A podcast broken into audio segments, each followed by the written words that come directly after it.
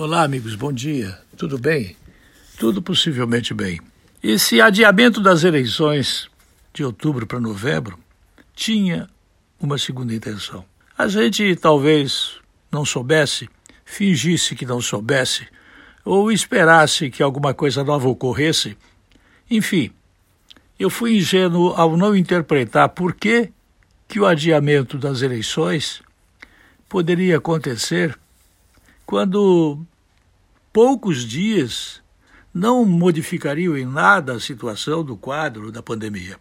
Os políticos condenados até outubro de 2012 por compra de votos, por exemplo, já terão pena extinta em novembro e poderão ser candidatos de novo. O deputado federal Célio Studart, do PV do Ceará, disse que o TSE deve julgar nos próximos meses uma consulta feita com base em questionamento do movimento de combate à corrupção eleitoral a respeito da aplicação da lei nestas eleições.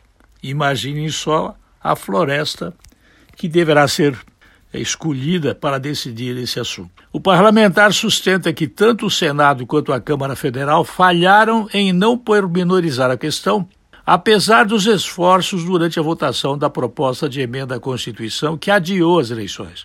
No Senado, os parlamentares foram cobrados, mas decidiram não mudar os prazos da ficha limpa. Em sessão com o presidente do TSE, o diretor de uma das entidades solicitou a mudança, mas não obteve sucesso. No parecer, a assessoria técnica do TSE, lá há muitos assessores, considera ter havido uma escolha por parte do Congresso pela manutenção das disposições legais e jurisprudenciais aplicáveis ao caso.